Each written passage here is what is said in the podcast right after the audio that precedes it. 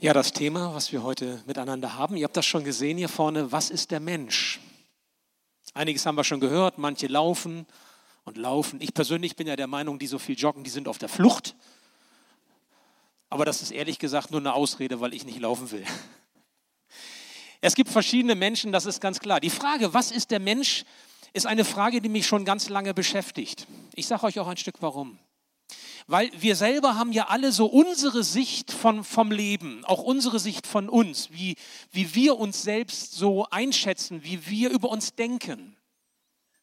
Da gibt es ja ganz unterschiedliche Typen von Menschen. Ich nenne euch mal zwei Extreme. Der eine, der wacht morgens auf, guckt in den Spiegel und, und sagt, was bin ich schon? Was soll der Tag schon bringen? Welche Bedeutung habe ich schon? Ich bin eine kleine Nummer. Andere wachen auf, gucken in den Spiegel und sagen, toll. Gott, das hast du gut gemacht. Ich erober die Welt. Okay, ist vielleicht ein bisschen extrem. Dazwischen, zwischen diesen beiden Polen gibt es auch eine ganze Menge und jeder von uns wird sich irgendwo dazwischen einordnen. Vielleicht bist du jemand mit, ich sag mal, auch geringem Selbstbewusstsein.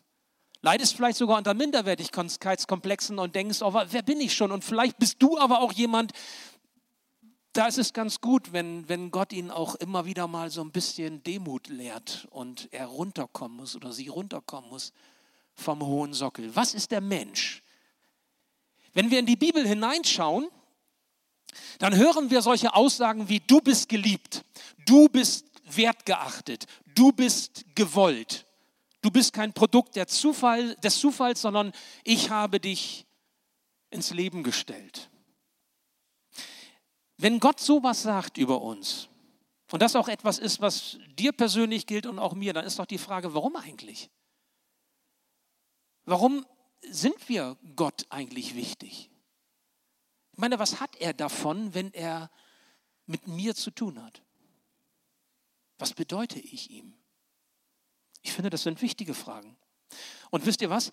Wenn ich diese Frage beantworten kann, wie Gott mich sieht, dann macht das mit meinem Leben ganz viel. Das kann mich ermutigen.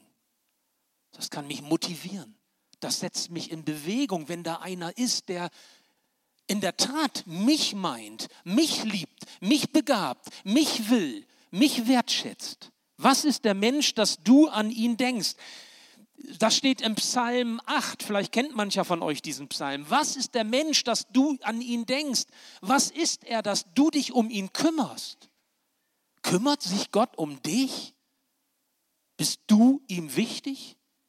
Gilt das auch bei all den Schwächen und Fehlern und Macken und Kanten, die wir haben? Gilt das auch, wenn wir unvollkommen sind, nicht perfekt, wenn wir nicht so sind, wie er uns gerne haben will? Was ist der Mensch? Bin ich Gott wirklich so wichtig, so wichtig, dass er sich um mich kümmert? Hat er nicht genug zu tun, damit die Welt zu retten? Wer bin ich denn schon? Wisst ihr, ich bin der Meinung, dass sich wohl jeder Mensch irgendwann in seinem Leben die Frage nach der Bedeutsamkeit seines Lebens stellt. Irgendwann wird uns diese Frage immer erwischen, was ist der Mensch, was bin ich? Es gibt ja auch viele schlaue Leute, die sich Gedanken gemacht haben. Johann Wolfgang von Goethe zum Beispiel, er hat gesagt, das Erdentreiben, wie es auch sei, ist immer doch nur Plackerei. Manche lächeln, einige nicken. Vielleicht ist das deine Sicht des Lebens. Boah, ganz schön anstrengend, ganz schön stressig. Vielleicht ist das deine Definition von, von, von, das, von dem, was Leben für dich ist. So wie das in den Sprüchen heißt, es ist viel Mühe, viel Arbeit. Und was am Ende bleibt, naja, Plackerei. Es gibt auch andere Stimmen. Der Astrophysiker Stephen Hawking zum Beispiel, der die Existenz Gottes für unnötig hält, der hat einmal gesagt, der Sinn des Lebens ist, was man dafür hält. Also was ist die Bedeutung des Lebens? Das, was du daraus machst. Der eine macht dies daraus, der andere macht das daraus. Sei es so. Also kann man nicht sagen, was die Bedeutsamkeit des Lebens ist. Jeder strickt das für sich selbst. Ist auch eine Position. Darüber haben sich Menschen nachgedacht, Gedanken gemacht, auch schon vor vergangenen Jahren. Ich habe ein Zitat gefunden, so ein Reim, den möchte ich euch mal mitgeben aus dem 15. Jahrhundert. Das passt vielleicht so ein bisschen ähm, so zu dem Lutherjubiläum oder Reformationsjubiläum. Da heißt es, müsst ihr euch mal vorstellen, 500 Jahre alt. Ich kam, weiß nicht woher. Ich bin und weiß nicht wer. Ich lebe, weiß nicht wie lang. Ich sterb und weiß nicht wann. Ich fahre, weiß nicht wohin. Mich wundert's, dass ich so fröhlich bin. 15. Jahrhundert. Cool. Die haben richtig gute Sprüche drauf. Das fand ich richtig schön. Also die Menschheitsgeschichte ist voll von solchen Aussprüchen über das Leben. Aber ich möchte dich heute fragen, wie beantwortest du eigentlich die Frage nach der Bedeutsamkeit deines Lebens? Und noch einmal, die Antwort, die du selbst gibst, entscheidet darüber, wie du lebst. Wie du dich selbst siehst. Wie du dein Leben siehst, das du lebst. Für die Zeitspanne, die Gott dir gibt. Ich möchte heute mit euch die Bibel dazu befragen, in der Kürze der Zeit, wie das in einer Predigt möglich ist. Wir schauen in das Wort Gottes hinein. Denn wenn Gott uns Menschen geschaffen hat, dann kann er uns auch diese Frage nach dem Woher und Wozu am besten beantworten. Davon bin ich überzeugt. Du kannst ja Predigten hören, du kannst Seminare besuchen, du kannst im Internet surfen und dir irgendwelche netten Vorträge oder Gottesdienste anschauen. Wie du sie hörst, ist immer davon abhängig, wie du dich selbst und dein Leben siehst. Und darum ist diese Frage so wichtig. Was ist der Mensch? Der Schriftsteller Oscar Wilde sagte, Leben ist das Allerseltenste in der Welt. Die meisten Menschen existieren nur. Leben oder existieren? Ich möchte gerne leben. Ich habe Sehnsucht nach Leben. Und nicht einfach nur da zu sein, nicht einfach nur existieren zu, zu müssen. Für den, der leben will, spielt die Frage danach, wie Gott ihn sieht, was Gott mit dem Leben meint, das er ihm gegeben hat, eine ganz entscheidende Rolle. Das ist schon gleich am Anfang der Bibel zu lesen, 1. Mose 1, Vers 26, also im ersten Kapitel, gleich am Anfang heißt es, dann sagte Gott, jetzt wollen wir einen Menschen machen, unser Ebenbild, das uns ähnlich ist. Gott schafft Menschen und er schafft sie nicht irgendwie, sondern er schafft sie ihm ähnlich. Also ich weiß ja nicht, wenn du morgens in den Spiegel guckst, was siehst du? Was sagst du? Oh, Gottes Ebenbild. Herzlich willkommen, guten Morgen. Was sagst du? Du bist ihm ähnlich gemacht. Aber was bedeutet das? Was bedeutet dieses, diese Gott-Ebenbildlichkeit und was bedeutet sie für dein Leben? Nun, das hebräische Wort für Mensch heißt Adam. Kennen wir alle. Die ersten beiden, Adam und Eva. Adam ist Mensch. Und Mensch, Adam übersetzt, bedeutet Erdling. Nicht Beutling, auch nicht Bilbo, sondern Erdling. Okay? Erdling. Okay. Also in dieser Bezeichnung Erdling drückt sich aus, wo wir herkommen. Drückt sich aus, dass wir geschaffen sind, gemacht sind. Es drückt die Beziehung aus zu dem, der unser Schöpfer ist. Adam ist von Gott geschaffen und er erhält von Gott seine Bedeutung und auch seine Beauftragung. Nun, als ein Ebenbild Gottes geschaffen zu sein, das macht unsere Würde aus. Die Würde unseres Menschseins. Sie liegt nicht darin, ob wir so toll laufen können wie die Lieben, die da jetzt für den Bau laufen, was ich super finde.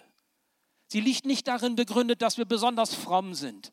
Sie liegt nicht darin begründet, dass wir alles das erklären und glauben können, was uns überliefert ist oder zu welcher Gemeinde wir gehören oder oder oder oder. Sie liegt nicht in dem, was wir tun. Die Würde, die wir als Menschen haben, liegt in dem, was wir sind. Nämlich Ebenbild Gottes, ihm ähnlich, geschaffen vom Schöpfer. Vielleicht hilft es, wenn wir uns erneut einmal klar machen, was ein Mensch denn ist. Eigentlich ist das für vieles in der Welt so, aber besonders eben für uns Menschen insbesondere. Da gibt es die Materie, das ist das, was wir sehen, was wir anfassen können. Und da ist der Geist, den wir in uns haben.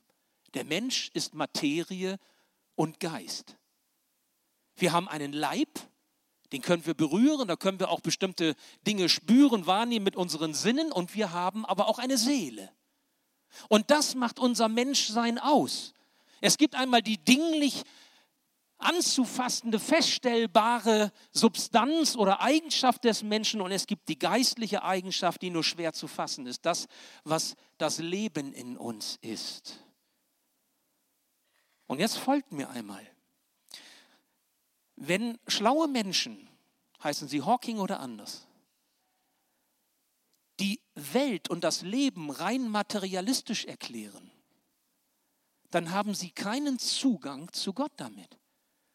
Dann haben sie keinen Zugang zu dem, was Gott in sie hineingelegt hat, weil wir eben nicht nur Materie sind, sondern auch Geist, weil wir nicht nur Leib, sondern auch Seele sind. Jede materialistische Welterklärungstheorie greift zu kurz, weil sie die Bedeutsamkeit unseres Lebens niemals erklären kann. Du bist nicht nur Materie, Gott hat dir einen Geist gegeben. Und warum? Weil du sein Ebenbild bist, ihm ähnlich. Materie kann existieren. Dinge können existieren, leben Leben gibt es nur in der Bindung, in der Beziehung zu dem, der uns geschaffen hat. Nun, wie hat er das getan? Gott hat den Menschen, also Adam, geschaffen und da heißt es, wenn wir da hineinschauen in das erste Buch Mose, Staub von der Erde. Afar min ha'adama heißt es. Staub von der Erde. 1. Mose 2, Vers 7. Da nahm Gott, der Herr, etwas Staub von der Erde, formte daraus den Menschen und blies ihm den Lebensatem in die Nase. So wurde der Mensch ein lebendiges Wesen. Ohne dieses Anblasen Gottes hätten wir kein Leben in uns, wären wir nur Materie. Wir würden existieren, aber wir wären geistlos. Wir wären leblos. Minshat Chaim, Hauch des Lebens.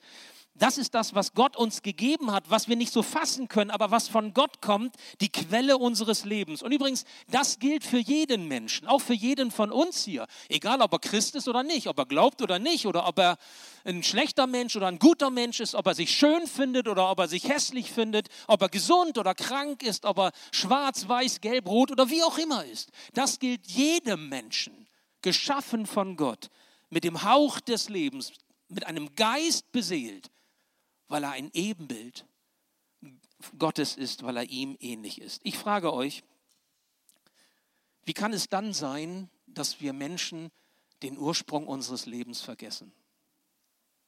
Wie kann es sein, dass wir Gott links liegen lassen, wenn das wirklich stimmt, dass wir so gemacht sind? Er ist doch nicht nur der Erhalter des Lebens. Würde Gott seine Hand wegziehen aus deinem Leben, dann würde dein Leben zusammenbrechen, dann wärst du tot. Er ist auch der, der dich beschenkt. Er ist der, der dich beseelt. Er ist der, der dich begabt. Er ist der, der Kreativität weckt in dir, weil du zu ihm gehörst, weil du ihm dein Menschsein verdankst. Wisst ihr, die Menschen, die Gott damals geschaffen hat, das lesen wir im ersten Kapitel, im ersten, zweiten, dritten Kapitel der Bibel, die haben einen Auftrag bekommen, nämlich den Garten Eden zu bebauen, zu pflegen, zu pflanzen, zu erhalten. Ja, mehr noch. Adam hat auch den Auftrag bekommen, er durfte allen Tieren im Garten Eden in der Welt damals einen Namen geben. Er durfte sich überlegen, so sehen die aus, so bewegen die sich, so sind sie, so erlebe ich sie, so sehe ich sie, ich gebe ihnen diesen oder jenen Namen. Darin drückt sich eine Freiheit aus, eine Würde, die Gott uns gibt. Diese Geistgabe, die auch ein Adam schon hatte, die wir haben, unterscheidet uns von all der anderen Kreatur dieser Welt. Du bist kein Produkt der Evolution. Ich sage das nochmal, du bist kein Produkt der Evolution, sondern du bist Ebenbild Gottes. Und deswegen ist das so wichtig, dass wir diesen Schöpfungsgedanken festhalten, dass wir auch an diesem Bericht in 1. Mose 1 und 2 festhalten, weil unser Menschsein sich von daher definiert. weil das unsere Würde und unsere Freiheit und unsere Bestimmung kennzeichnet und nicht, dass wir irgendwie in einer Kette von Entwicklungen stehen und am Ende ist der Mensch, was heißt am Ende? Und dann geht die Evolution weiter, egal was kommt. Gott sagt was anderes in seinem Wort und das mit gutem Grund. Und wenn Adam sogar den Tieren Namen geben kann, dann drückt er damit etwas aus in seinem Geist. Er hat ein Bild, er hat eine Vorstellung, sie formt sich in seinem Geist und er formt diese Gedanken in der Sprache, in den Worten. So ist Gott. Gott spricht und es geschieht. Gott spricht und es ist da. Jesus spricht, steh auf, nimm dein Bett und er stand auf und nahm seine Matte und ging. In Johannes heißt es, das Wort war bei Gott, aber das Wort wurde Fleisch. Gott ist Wort. Gott spricht. Sprache ist ein Zeichen dafür, dass wir Gott ähnlich sind, dass wir von ihm herkommen. Was für eine Freiheit, was für eine Würde, was für eine Macht.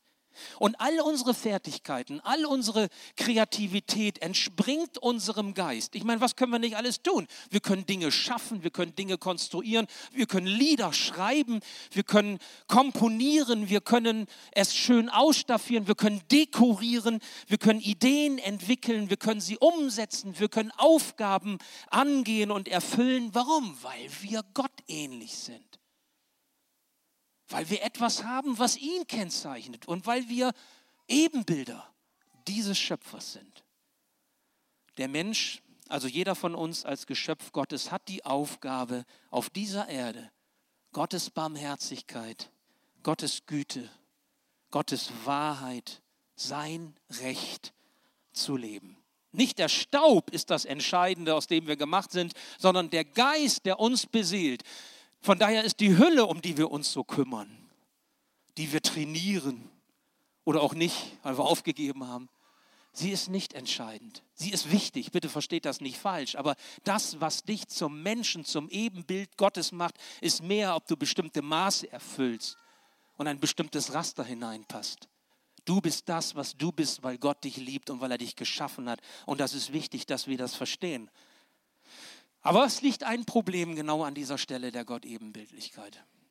Weil wenn wir die ersten Kapitel in der Bibel uns anschauen und wir kommen in, zu 1. Mose 3, dann stellen wir fest, da gab es ja einen Problemfall. Da gab es den sogenannten Sündenfall. Und dieser Sündenfall, der hat etwas mit unserem Gottesbild gemacht, mit der Gottähnlichkeit. Denn auf einmal wurde der Körper und auch der Geist beschädigt. Die Festplatte hat einen Fehler bekommen um das mal so auszudrücken. Auf einmal verliert der Mensch seine Würde.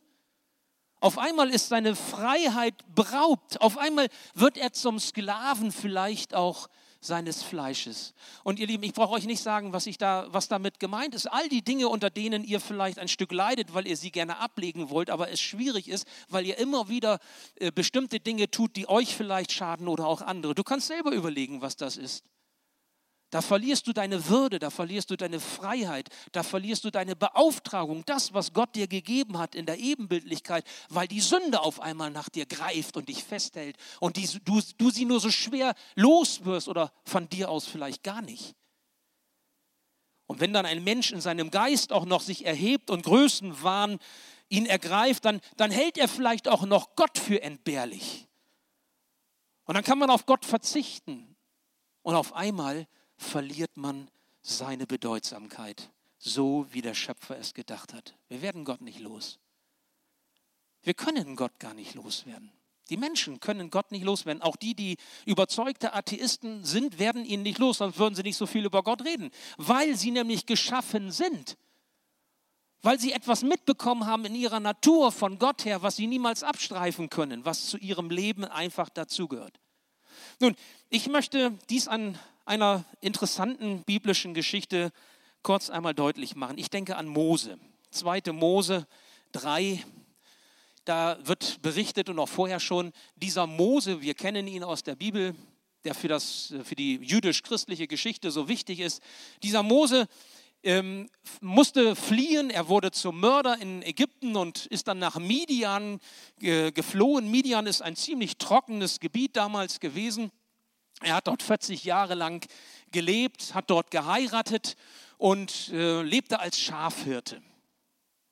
Und eines Tages war er unterwegs mit, seiner, mit seinen Schafen, mit seiner Schafherde und sah da an diesem trockenen Land da hinten so einen Busch und dieser Busch hatte Feuer gefangen. Das ist eigentlich nichts Außergewöhnliches. Da, wo es trocken ist, da äh, entflammen auch, ähm, äh, Feuer, entflammt auch Feuer und da können Büsche einfach so brennen. Das kennen wir. Ich kann mich erinnern, wie wir nach Kenia damals flogten, als wir eine Missionsfahrt von der Gemeinde gemacht haben und dann fliegt man so quer über die Sahara rüber, so nach Ostafrika. Und wenn man da aus dem Fenster guckte, und das war dann auch schon relativ spät, es wurde dunkel, dann sah man überall schon aus dieser Flughöhe heraus trotzdem überall brennende Feuer. Und das waren jetzt nicht alles Dorffeuer, weil, weil da irgendwie nun das, äh, ein Fest gefeiert wurde, sondern das waren Feuer, die entfacht waren durch die Hitze, durch das, was da eben pass so passiert, wenn das Land trocken ist und die Sonne scheint. Da gibt es viel Feuer. So auch hier, der Busch brennt, Mose geht heran und will gucken, warum verbrennt der Busch nicht? Denn der brannte, aber er wurde nicht weniger. Er verbrannte nicht, obwohl er im Feuer stand. Und als er sich so diesem Busch näherte, hörte er die Stimme Mose weiß nicht, vielleicht noch ein bisschen mass, noch ein bisschen männlicher, als ich das jetzt kann. Keine Ahnung, weiß nicht, oder? Mose! Keine Ahnung. Äh, Mose, Mose, zweimal. Und Mose sagt, hier bin ich. Und dann heißt es im, im Text 2. Mose 3, tritt nicht herzu, zieh deine Schuhe von deinen Füßen, denn der Ort, auf dem du stehst, ist heiliges Land. Nun muss man wissen, wenn man die Schuhe auszog damals vor jemand anderem, dann bedeutete dies, dass man seine Rechte abgab. Also wenn du zu Hause die Schuhe ausgibst, wenn du von der Arbeit kommst, gibst du deine Rechte an deine Frau ab. also jedenfalls, das war so das Bild. Schuhe ausziehen bedeutete, die Rechte abzugeben. Der heilige Gott begegnete Mose in diesem brennenden Dornbusch und Mose sollte mit seinen nackten Füßen die Gegenwart Gottes spüren. Zwischen ihm und Gott sollte noch nicht, einmal, noch nicht einmal diese dünne Sohle der Sandale sein, sondern er sollte Gott begegnen direkt, so wie Gott war. Er sollte vor seinem Schöpfer stehen. Aber wisst ihr, was mich verwundert? Da heißt es im Text, der Boden, auf dem du stehst, ist, wie heißt es, heiliges Land. Hebräisch wörtlich, da steht Adama, Kodesh. Adama haben wir schon wieder, Erde, Staub. Da heißt es fruchtbare Ackererde. Hallo? Wir sind in Midian. Trockener Boden, Steppe, Halbwüste. Nix fruchtbarer Ackerboden, wie im Garten, ja, fruchtbare Erde, wo man etwas sehen kann und wo etwas wächst. Trockenes Land. Wieso sagt Gott, da wo ich jetzt bin, ist Adama Kodesh. Heilige Ackererde, fruchtbare Ackererde. Richtig fruchtbarer Boden, Mutterboden würden wir heute sagen. Wie kann das angehen? Wisst ihr, Gott macht damit etwas deutlich. Etwas ganz Wichtiges auch für uns. Er sagt, ich schaffe Neues. Auf dem trockenen Wüstenboden deines Lebens, den werde ich verwandeln zu einem heiligen Ackerboden, zu etwas Fruchtbaren, wo etwas Neues erwachsen kann. Glaubst du das? Das ist die Verheißung. Heiliger Boden ist hier, zieh die Schuhe aus. Was du siehst, ist das, was du siehst. Was es ist, das ist durch mich. Ich kann es. Ich kann es tun. Und ich sage dir gleich auch noch, Mose, wer ich bin. Und wenn ihr das, die Geschichte ein bisschen kennt, dann erfährt Mose den Namen von Gott, Yahweh. Ich bin der ich bin. Ich werde sein, der ich sein werde. Ich bin etwas Dynamisches. Ich bin der, der dich überrascht. Darauf kannst du dich verlassen.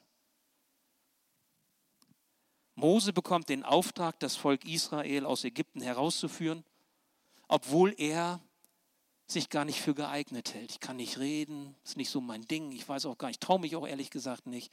Und die werden sowieso nicht auf mich hören. Aber Gott rüstete ihn aus mit dem, was er brauchte, um diesen Auftrag zu erfüllen. Und dann konnte Mose, als er sich darauf einließ, sich beauftragen ließ, sich senden ließ, konnte er die großen Taten Gottes sehen in seinem Leben. Ich frage dich, was ist der Mensch? Was bist du? Was bist du, dass Gott sich um dich kümmert? Was bist du, dass er dich wertschätzt? Dass er dich beauftragt? Dass er dich segnet? Was bist du, was bin ich, dass er zu uns sagt, ich liebe dich. So sehr hat Gott die Welt geliebt, mit einem jeden Menschen, dass er Jesus, das Beste, was er hatte, für uns gegeben hat. Was ist der Mensch? Warum? Wenn es nicht an dem liegt, wie wir so sind, was wir so tun, worauf wir stolz sind, was wir geschafft haben, ob wir es 24 Stunden durchgehalten haben oder ob wir irgendwelche Erwartungen erfüllen. Was ist der Mensch, dass du an ihn denkst, dass du dich um ihn kümmerst, Gott? Auch in deinem und meinem Leben schafft Gott Neues. Das Trockene, das Verdorrte, der harte Boden Midiams. Er lässt etwas Neues darauf wachsen, wenn du es zulässt. Wisst ihr, und da werde ich erinnert an das Wort aus Hesekiel 36, wo Gott dem Hesekiel etwas aufs Herz gibt und er es uns sagt. Da heißt es, ich gebe euch ein neues Herz und einen neuen Geist. Ich nehme das versteinerte Herz aus eurer Brust und schenke euch ein Herz, das lebt. Lebt nicht jedes Herz? Klar, jedes Herz lebt. Aber wieso sagt Jesus, lass die Toten ihre Toten begraben? Was meint Jesus? Was, was meint das Wort Gottes, wenn es von Leben spricht? Wisst ihr? Es geht nicht nur um Körper. Es geht nicht nur um Materie. Es geht nicht nur ums Existieren, sondern es geht um Geist. Es geht um Leben. Es geht um Würde, um Freiheit, um Beauftragung, weil ihm das so wichtig ist, weil wir ihm ähnlich sind. Und er möchte das, was das kaputt macht und verhindert, was wir so Sünde nennen, diesen großen Unfall, 1. Mose 3, die Schlange, Adam und Eva, er möchte das wieder zurückdrehen. Aber wie macht er das? Durch seinen Geist. Er schenkt uns ein neues Herz, eine neue Kommandozentrale, einen neuen Geist, und zwar einen Geist und ein Herz, das lebt und zwar so lebt, wie Leben vom Schöpfer definiert wird. Wie Leben sein kann. Wie wir es nirgendwo sonst finden als nur allein in Jesus. Wisst ihr, diese Zusage, einen neuen Geist, ein neues Herz, hat ganz viel mit dieser Ebenbildlichkeit zu tun. Der Heilige Geist ist der, der die Ebenbildlichkeit Gottes in unserem Leben wiederherstellt. Jesus ist gekommen, um wiederherzustellen, was durch die Sünde kaputt gegangen ist. Jesus möchte dich wieder zurückholen in die Gemeinschaft Gottes, in Beziehung setzen zu deinem Schöpfer, von dem du herkommst.